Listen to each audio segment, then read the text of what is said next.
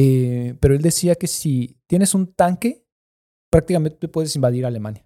Pero es porque en realidad la, el armamento que pueden utilizar en Alemania es muy limitado.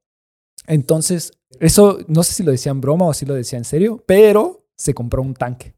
¿Se compró un tanque? Se compró un tanque. ¿Cómo se compró un tanque? Pues ya ves.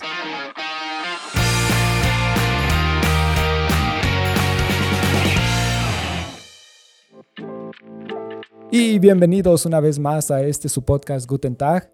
Como cada semana los saluda Benji y Luardo. ¿Cómo estás, Luardo? Hey, ¿qué tal? Pues muy bien. Una semana nueva, una semana más, otro episodio. Y pues eh, a darle, ¿cómo ha estado tu semana? Bien, bien. Bueno, hasta hace unos minutos tenía un dolor en la rodilla. O sea, me chingué la rodilla, como dicen. Ajá, ok, ya, ya. Pero ya, ya se me quitó con, este, con la venida de la bicicleta. Y hoy vamos a hacer algo un poco diferente. Muy Este, parecido a lo de la vez pasada, yo creo. Exacto, sí, sí, sí. Tengo un Este- tema o par de temas ahí. Y bueno, mandamos un saludo a toda Latinoamérica, nos escuchan de muchas partes. Sí, de hecho, me sorprendió bastante la última vez que vi las estadísticas. Este, pues ahora sí que muchas gracias a todos. Les Sí, de Paraguay hay bastantes, así que un saludo hasta Paraguay, hasta Perú, en Colombia. España. Cierto, en España también. Y bueno, aquí en Berlín es, Sí. también es bastante los que escuchan, así que un saludo a toda la gente, todos los eh, berlineses que, que, que nos están escuchando. Y por supuesto México. Y hasta México, exacto. Ahí es donde sí tenemos este, la mayoría de los que nos escuchan. Y bueno, para todos los que nos están escuchando por primera vez, no olviden darle follow eh, en Spotify o darle cinco estrellas ahí en Apple Podcast. O, y seguirnos en nuestra página de Instagram, es Berlin. Gut- Eh, no. Gutentag.berlin. Exacto, a mí se me olvida también. Ahí estamos posteando así nuevos updates y cosas, fotos de aquí de Berlín.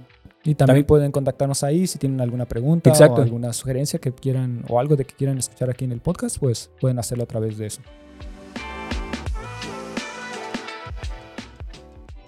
Parece que todo lo que se refiere a historia de Alemania tiene que ver siempre algo con una historia un poco bastante trágica o así, algo que es, mm, o un tema bastante pesado. Cuando dices esto sucedió hace X años, muy pocas veces es algo eh, que grato. Ajá. Sí. eh, ubicas el lago Wannsee. Sí. Es un, es un lago bastante, bastante chido donde muchos se van a bañar. O sea, como aquí no hay playas, Ajá. lo que hay acá, este, pues la gente va al lago, al, al lago. Tienen así una playa de arena y ahí pues vamos muchas personas. Y me acuerdo que había una escena en esta serie Unorthodox. ¿Viste Eh, esa serie? No, no la vi. ¿De qué trataba? Era de una chava eh, que vivía en Nueva York, en Brooklyn, en una eh, comunidad judía bastante ortodoxa. Ajá. eh, en la que se tiene que casar con quien le dicen y todo. Entonces, en eso ella decide escaparse de esa familia o de ese círculo, de esa comunidad tan cerrada y viene hasta Berlín porque aquí al parecer tenía un familiar. Y se encuentra un grupo de amigos y con ese grupo de amigos dicen, no, pues vamos al lago y van al Vance. Y, en el, y mientras, está ahí, a- e- mientras ella está ahí observando el lago, le- uno de los nuevos amigos se le acerca y le dice, en esta casa que ves allá a lo lejos, se, eh, fue donde se planeó la solución final. ¿A qué te refieres con la solución? Ah, ok, la solución final. Tú te refieres a todo esto que pasó con los judíos. Exacto, Donde, ah, sí, es cierto, eso eh, lo había visto también. exacto, fue... Que es donde decidieron como, o sea, ahí realmente hicieron el plan para prácticamente eliminarlos, básicamente. Sí, Donde planearon todo esto de las, de las cámaras de gas, de cómo los iban a transportar, de cómo los iban a... a... todo eso, exacto. Como Wow, ok. ¿Y este, todavía sigue esa casa ahí? La mansión existe todavía, la mansión está ahí. Y cuando haces el tour en, el, en, en los barcos estos de turistas, a veces te Ajá. dicen, medio te dicen, pero, pero no Es nada detalle. Porque, Ajá, es que tratan de eliminar esa parte de la historia. Hay muchos que, que o hacen incluso bromas los estadounidenses de que tú le preguntas a un alemán acerca de todo lo que pasó hace 60 años o a- eh, durante la Segunda Guerra Mundial y muchos dicen que no saben, que Sí, no. no, no saben. Ajá. este, no, no lo sé. Ajá. Sí, en esta. mm, Fue en estas fechas, o sea, Ajá. bueno, de hecho el 20 de enero, pero de 1942, que fue esta eh, con- conferencia de Vance, se le conoce, Wow, ok. en el que 15, creo, funcionarios de alto cargo se reunieron para discutir qué vamos a hacer este, con, pues con los judíos. O sea, años atrás había, habíamos hablado antes del Kristallnacht, eh, que había sido un 9 de noviembre. Ujú. Y de hecho me acordé que sí, el 9 de noviembre, es cierto, habías dicho que habían como varias fechas. Sí, ajá. Que hay varias fechas que se repiten en el mismo, o sea, es el mismo día pero diferente año. Ajá, eso fue el Kristallnacht, la noche de los cristales rotos, que fue donde cuando quemaron las sinagogas. Y el 9 de noviembre fue también el día en que la gente empezó a cruzarse el, el muro de Berlín. Porque la otra vez estábamos Ah, confundidos. El 3 de octubre, ¿qué era? Entonces, ¿qué era el 9 de noviembre? El 9 de noviembre fue cuando la gente se empezó a, a cruzar. Ujú. Y el 3 de octubre fue cuando, empezó, cuando se reunificó Alemania. Y la otra fecha interesante del 9-11, Ujú. o sea, 9 de noviembre es el, bueno, el 9-11 Ajá, de, de Estados, Unidos. es como la otra coincidencia, sí, para los este, conspiranoicos. es el 9-11. Ajá, para todos estos que creen en las coincidencias. Exacto, en las teorías conspiratorias. Sí, entonces ajá, empezó todo en, ese, en el 38, todas esas nuevas leyes que les impusieron a los judíos y año con año les iban poniendo nuevas restricciones en las que tenías tú también que pro- co- comprobar de que no eras un judío o que no tenías ascendencia judía. Tenías que probar cuatro generaciones que no lo eras. Y durante esas prohibiciones ellos tenían que caminar en la calle con una estrellita amarilla, que era una estrella de David este, en, en la ropa, como para Para marcarlos, para señalarlos de que eran judíos. Lo que no sé es por qué, qué pasa si no se las ponían o cómo podían saber de qué eran. O se veían tan diferentes. Es que creo que también tenía que ver con su creencia de que era como si estuviera negando su religión. Mm, Ajá, entonces te vas por esa parte de que entonces eres judío o no eres judío. ya, ya, ya. Ajá, ¿qué tanto crees tú en tu, en tu religión como para de, de verdad demostrarla? Sí, porque pienso, pues sí, si no Y- te la pones. Ajá, y también yo creo que debe de haber algún tipo de castigo, porque no solo era eso con los que los identificaban, simplemente les podían pedir su identificación o sus papeles y en el puro Ah. nombre, los identificaban por el nombre. Sí, es, es cierto. De hecho, incluso hasta la fecha, me han dicho que mi nombre es judío. ¿Cuál? El- Ajá, Benjamín. Ah, Benjamín. Ah, Ajá, ya. es judío, entonces este, me identifican por mi nombre los alemanes, pero yo no soy judío.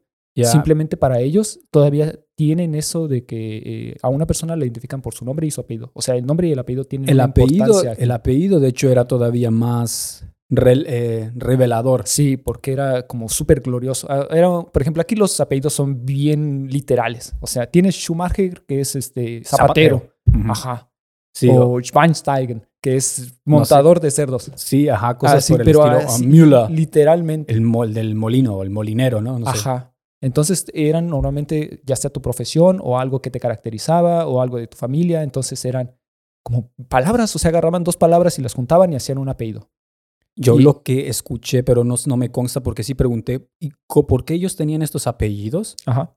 Y creo que es que antes no les, no, es, no eran parte, como nunca los han querido en ningún lugar. Y luego no me acuerdo qué rey o qué gobernador les permitió darles como residencia en Alemania.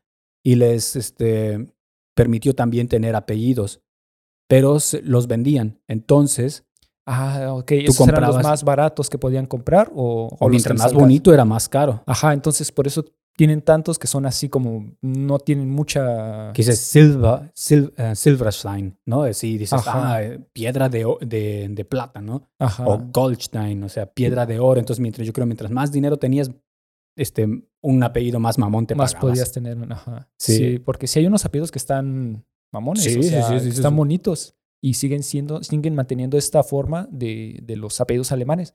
Pero los judíos eran como idealizados, o sea, Ajá, como, estrella del sur de no sé qué, o... o, o- o montaña de rosas o algo así. Ajá. Rosenberg, por Ajá. ejemplo. O Zuckerberg, eh, Ah, montaña de azúcar, ¿no? Sí. Ajá, que o sea, no tiene nada de literal. ¿Dónde- Sí, son como muy poéticos esos nombres y yo entiendo de que porque los, los compraban esos apellidos. Entonces, mientras más dinero tenían, uno mejor compraban. Eso fue lo que me dijeron, no, no me consta. Pero tiene mucho sentido. Y además, este, sí, por eso los identificaban por sus apellidos. Sí. Y luego, bueno, ajá, entonces entre todo eso tenían prohibido ellos bañarse, en, por ejemplo, en los lagos públicos. Tenían prohibido ir al centro de Berlín. por ejemplo, ir a la puerta de Brandenburgo, tomarte una foto ahí, no podías. Sí. Este, ni bailar, ni el teatro, ni todo, ni ir a la escuela. Entonces eso estaba, eh, estaba cañón. Y luego, lo más, uno pensaría, ah, de entre estas 15 personas, bueno, eran 15 hombres y una mujer, la secretaria nada más, Ok. tomando notas. Wow, ok. De hecho, todo esto se sabe por las notas que iban tomando. Ajá. Hay un protocolo y, por, eh, y el protocolo existe todavía en documento y por eso se sabe eh, muchos de los detalles que se hizo. Y no eran simplemente, o sea, era bien raro, o sea, ocho de esos 15 eran, tenían incluso doctorado. O sea, no era cualquier este, fanático loco conspiranoico que creía que los judíos controlaban el mundo y por eso había que eliminarlos, sino que dices, oye, eran, eran gente estudiosa, est- estudiada. Sí. Sí, sí. O sea, hay otros que... Pero es que vamos a lo mismo, o sea, les dieron una tarea y la hicieron. O sea, dentro de su profesionalismo, pues, la hicieron. Sí, no, y lo... Y luego, ahí aplicaron quizás lo de... Es que ya había... Pero es que ya, es que también, bueno, es parte de lo que va a decir también de los militares, de que ellos, eh, o sea, el militar va a seguir una regla, va a seguir una, un- o sea, los entrenan para que piensen lo menos posible y solo sigan órdenes. Mm, Entonces sí. son muy habilidosos en lo que hacen, en lo que sea que están especializados, pero siempre la milicia te va a decir hazlo. Y también eso pasa en, el, en la parte médica a veces. De que Mm. pues es que tienen cosas que son tan... eh, es un shock tan grande el que tienen que recibir de, de, de lo que hacen, que al final tratan de pensar lo menos que puedan en eso Solo y, as- y solo hacerlo. Ajá, sí, imagínate que estás viendo a alguien que está abierto en una cama de hospital, pues no te Ujú. vas a poner a pensar en todo lo que implica. Simplemente tú ya lo tratas como, como lo que es. Un montón de carne. Eh, Desde, mm, por ejemplo, desde el 1900, desde el- un año antes de esta conferencia, desde el 41, estaban ya las deportaciones. Y, y tenían el problema ya de que los campos estaban llenos. Y tenían, este, llegaban trenes, por ejemplo, con miles de personas y habían ya uno de los generales o de jefes de la policía, llegaban allá por en Lituania o por ahí. Y cuando llegaban los fusilaban, porque ya no había lugar. Y así en muchos de esos lugares ya hasta más estaban fusilándolos. O los ponían a trabajo forzado y ya morían por, por falta de, de alimento, de agua o enfermedades. Wow. Y la conferencia era en sí para, digamos, para volverlo eficiente. Porque era, tenemos un problema. Eh, ¿Cómo vamos, tenemos, estamos llenos y cómo los vamos a eliminar de la manera más eficiente, de la manera más industrializada? Y la idea de hacerlo con cámara de gas fue por el, para eliminarlos de una forma más humana, entre comillas. Ajá. O sea, bien podrían haber disparado una bala y, Sí, y eso pues, no. Pero pensaron, ok, humanamente si los ponemos en una cámara y le ponemos gas, se mueren. Y no sé por qué ellos pensaron que era más humano de esa forma. Quizás porque no los veías directamente morir. es, ajá. Yo creo. Aunque es como pensamos ahora, ¿no? De los, de los animales. Este, de que pensamos, ok, sí, pero estamos este, matando las vacas este, humanamente. Este, nada más les dan como un balazo en la cabeza o cómo es que le hacen con las vacas. Este, Eh, no es un balazo, tiene una herramienta que eh, tiene un pivote y el pivote con presión de aire este, golpea el cráneo de la cabeza, la rompe. O sea, es, Ah, este, digamos que una pistola que puedes utilizar muchas veces, pero es de corta distancia. Ah, ya, ya. Bueno, es- es- ahora pensamos nosotros, ¿no? Es que estamos matando la vaca humanamente porque le quitamos sufrimiento. ¿no? Ajá, sí, o sea, se supone. Ajá. Pero ahí, qué, qué humano. Sí, sí. eh, Gracias por pensar en algo este, diferente que fusilamientos, ¿no? sí. Y, y pues sí, esto, esto pasó en esta fecha. Entonces, lo que ahí se acordó fue el cómo iban a eliminar a, a todos, tantos judíos que habían, y no solo de Alemania, sino de toda Europa. Y sacaron las cuentas durante esta conferencia, porque tenían el registro de cuántos judíos habían en cada país, en toda Europa.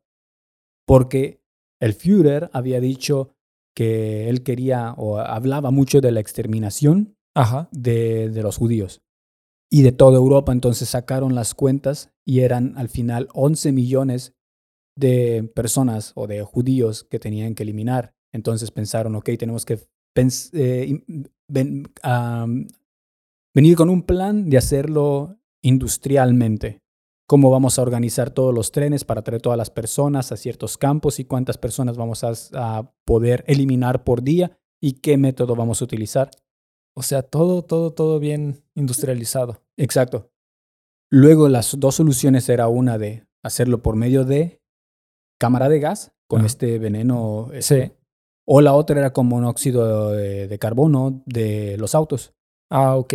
O, eh, había ya uno de los oficiales había experimentado en sus campos de concentración Conectar su bocho, porque ajá, Con y un bocho, y eso no es lo que está- y lo, O sea, un bocho asesino. un bocho asesino para los que creen que los autos no, no nos este, no hacen daño. No, Ahí está el claro experimento de que sí. Y está en video.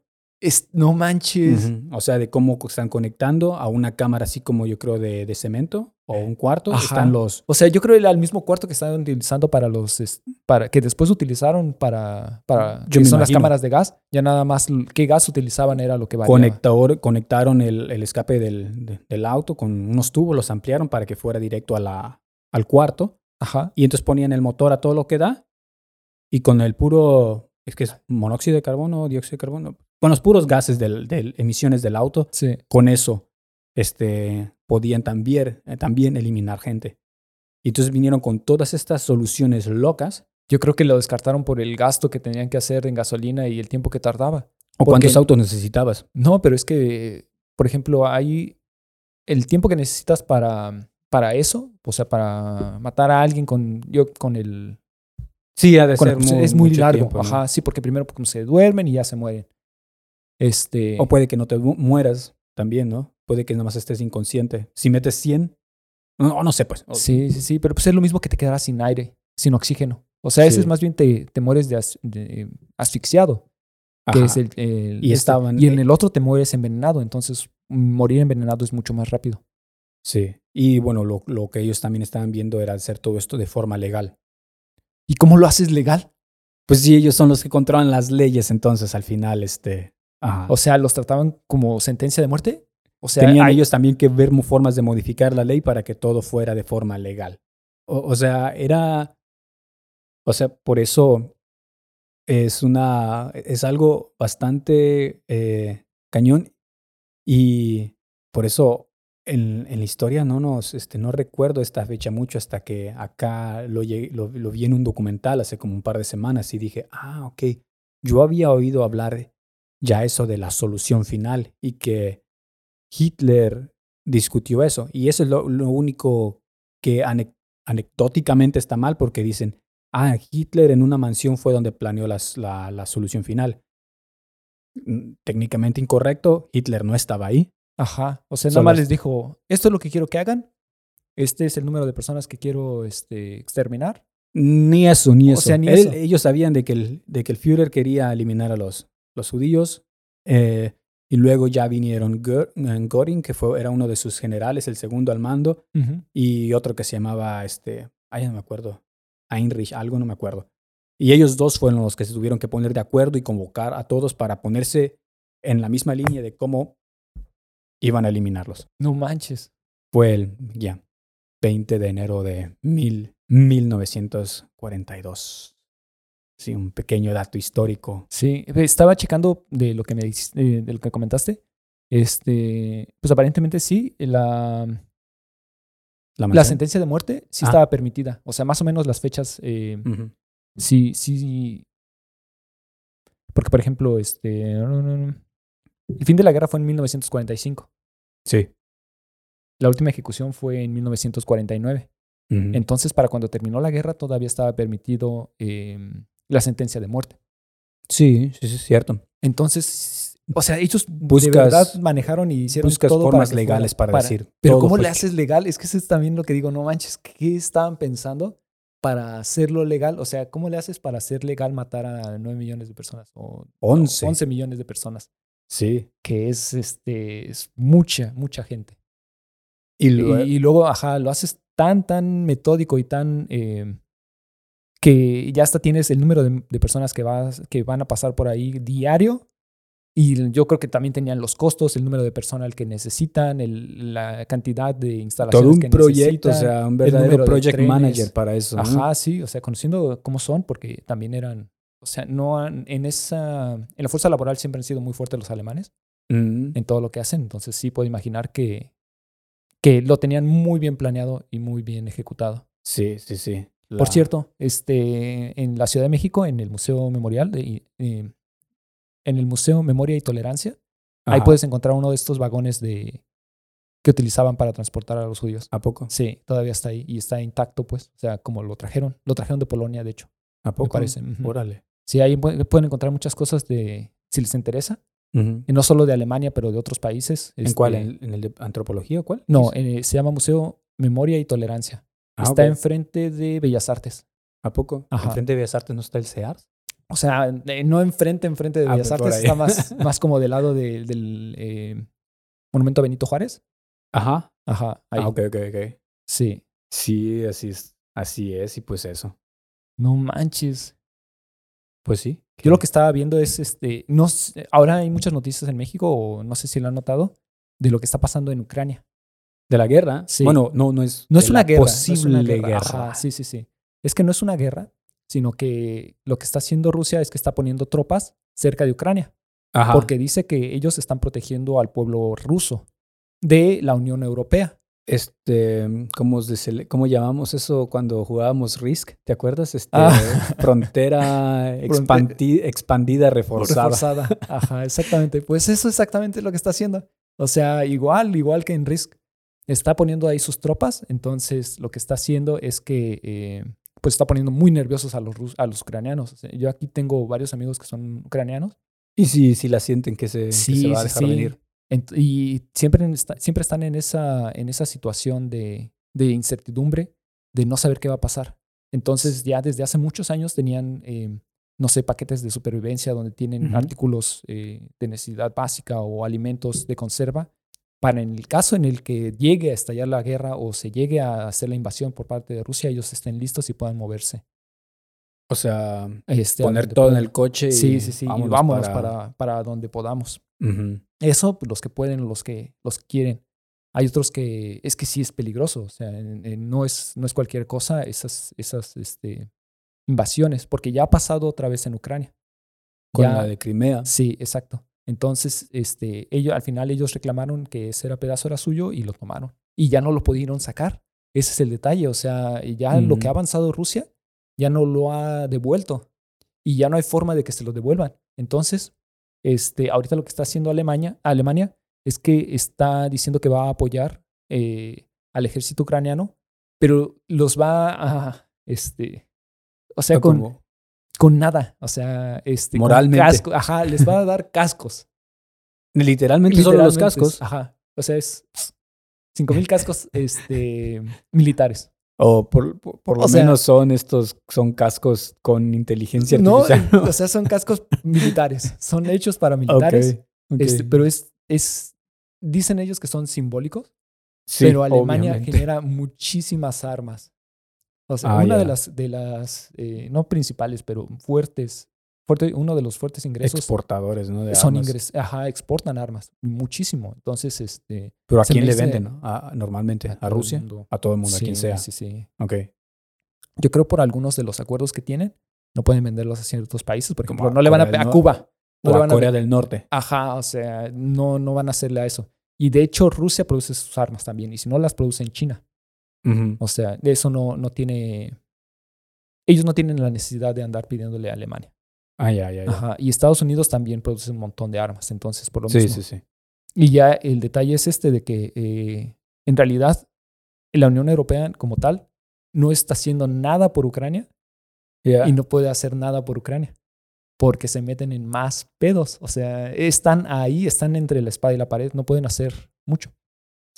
Sí, porque. Y aparte, y aparte sigue, o sea, el pro- tienen todavía el proyecto en, en pausa, el del Nord Stream. Sí, exacto. para- Entonces también, por ejemplo, si ahí se mete Alemania o se mete alguno de la Unión Europea, Rusia le va a decir, ah, sí, Pues te corto pues el gas. ajá, y, y ocupas gas, ¿no? Porque ya se viene el invierno y pues cada invierno necesitas gas. Ah, pero y no- Y pero, también. Y es que creo que también el- ese gas es también para producir electricidad, me Sí, parece. sí, sí, Entonces, para muchas cosas, o sea, dependen mucho. Por eso también está esa parte de que Alemania quiere independizarse de todos estos, este, Pero cerró todas sus plantas nucleares. pero que ellos se van por lo eólico. Pero creo que el, el eólico, so- o sea, quieren que sea la mayoría Sí. de la energía producida eólica, pero no están en ese punto. No, pero lo tienen planeado a 30 años, digamos.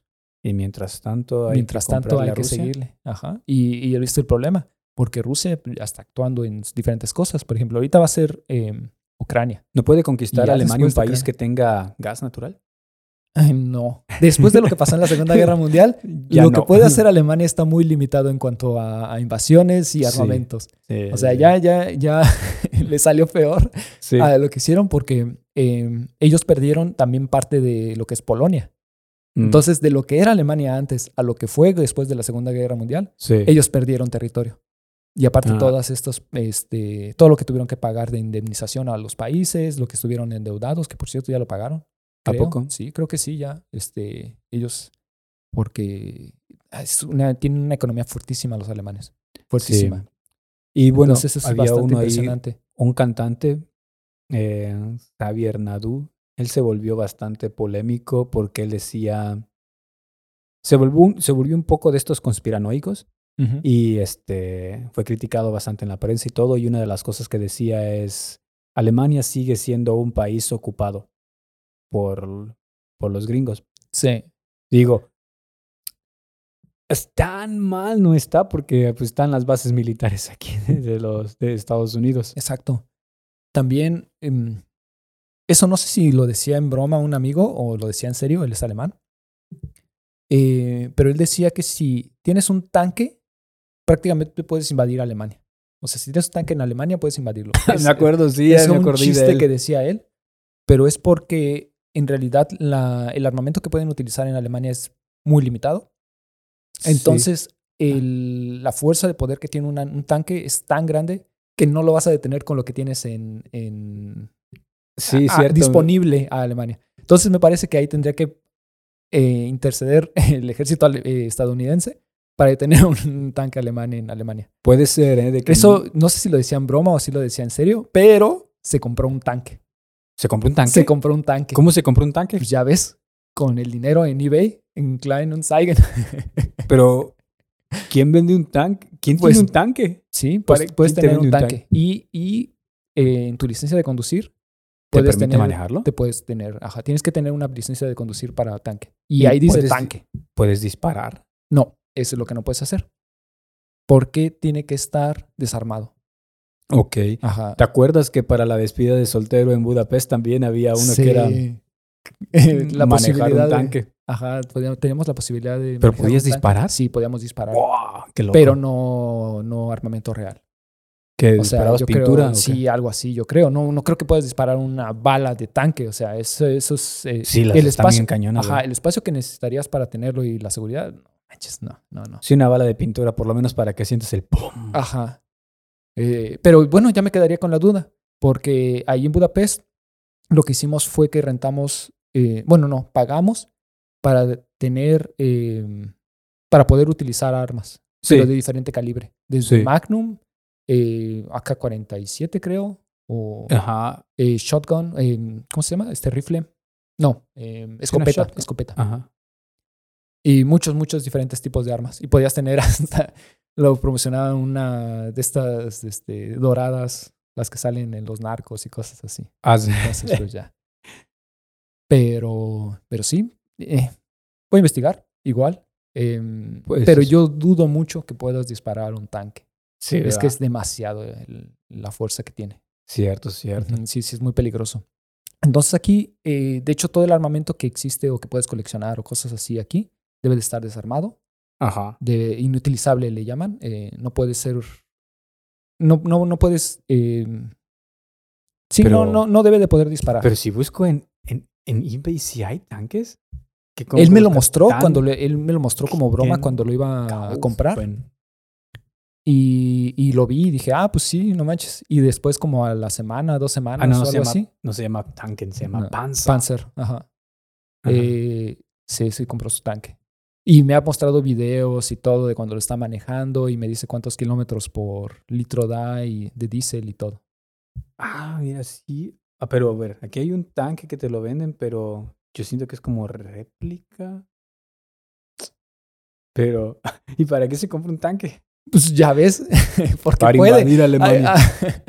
hay gente que lo hace porque puede. Ajá. Entonces, pues yo creo que él lo hizo porque podía y, y, y sí, se compró un tanque. Entonces él puede decir, si tengo un tanque, voy a con- conquistar Alemania.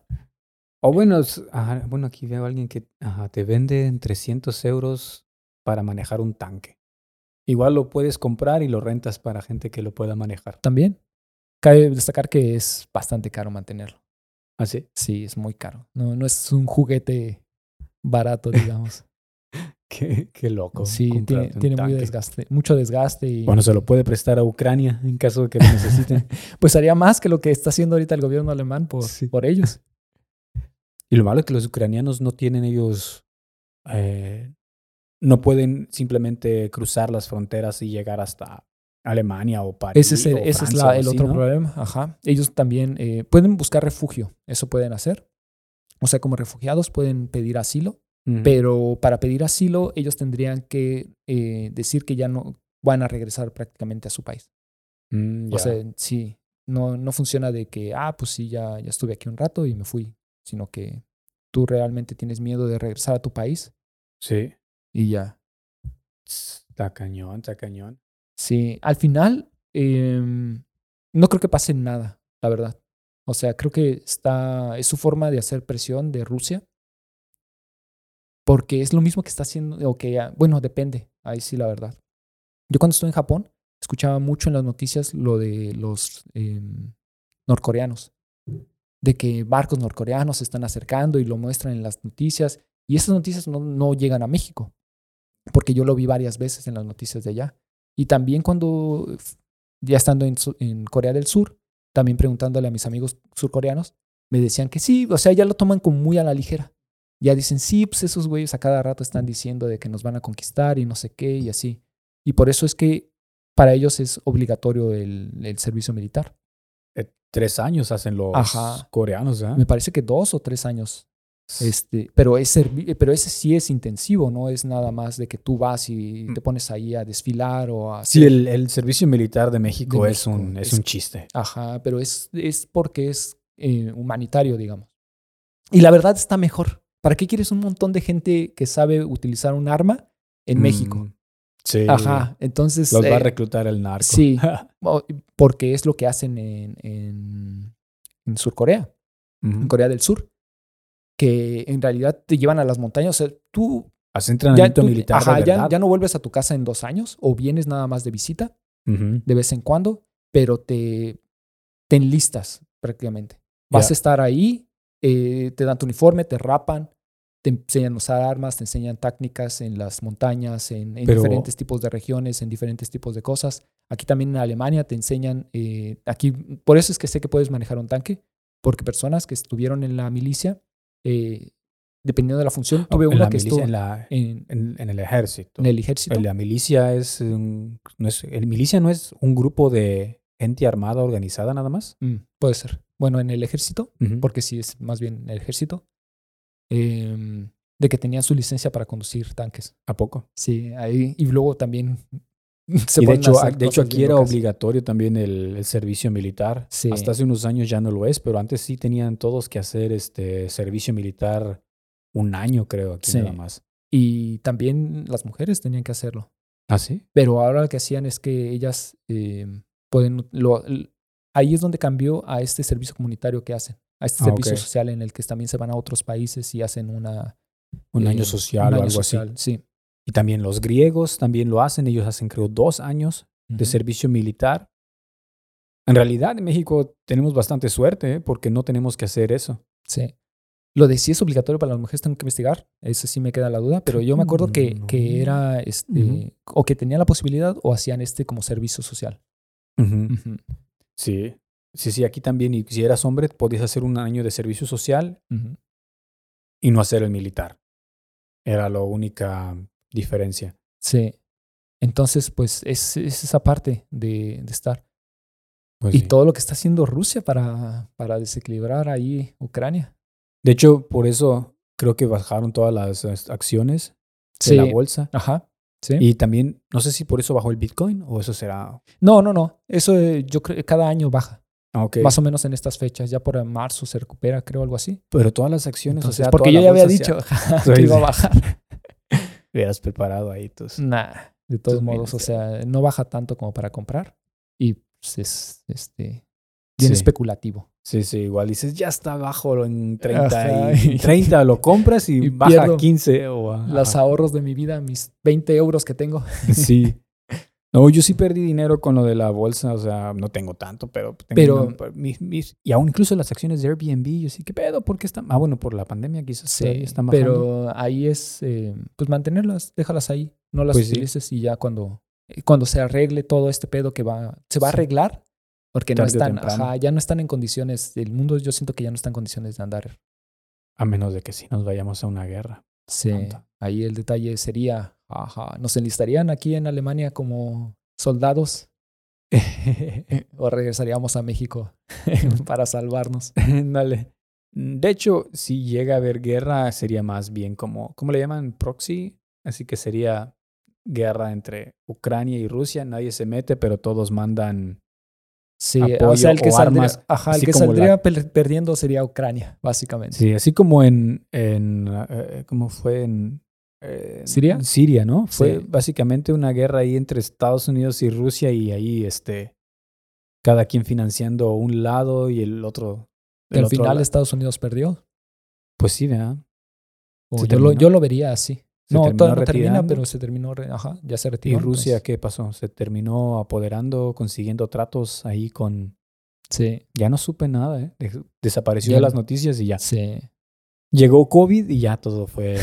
todo es COVID. Igual y por eso es que ahora ya, ya terminó eso, entonces ahora ya Rusia se está eh, enfocando en su siguiente objetivo. Ok, ya COVID ya va a desaparecer. Ahora lo que viene. Sí. Ahora sí hay que, re- eh, eh, ¿cómo se dice? Continuar con el plan que teníamos originalmente. Qué cañón, ¿eh? Pues nada. Que normalmente no, no pasa de que las veamos en las noticias en México, pero Mm, ya cuando estás acá, pues ya tienes un contacto un poco más directo. Por lo menos yo ajá, ya veo personas que sí realmente están preocupadas por su familia en Ucrania. Si es que tú conoces a viendo- ucranianos, ¿ya? ya. Ajá, y están viendo cómo los pueden traer o, o- porque también hay personas que son descendientes o que sí, descendientes alemanes que vivieron en Ucrania, que, o sea, que se fueron durante la guerra a vivir a Ucrania. Entonces ellos pueden pedir eh, o sea, regra- Repatriación, ajá, o no sé. repatriación. Órale. Pero um, sí, y es que Kiev creo que antes era la capital de Rusia originalmente. Puede ser que quieran ir otra vez por, por esos, eh, recuperar el pasado. Sí. Qué cosas. Este fue un episodio un poco más, este, tan, tan. Más bélico. dramático, Más bélico. Y sí. pues bueno, entonces este, esto sería todo por nuestra parte. Esperamos verlos o escucharnos en el próximo episodio. Si tienen preguntas o algo, déjenosla ahí en Instagram. Berli- no, otra vez. Gutentag.berlin en Instagram. Gracias a todos los que nos escucharon y que tengan un buen Guten Tag. Auf Wiedersehen. Auf Wiedersehen.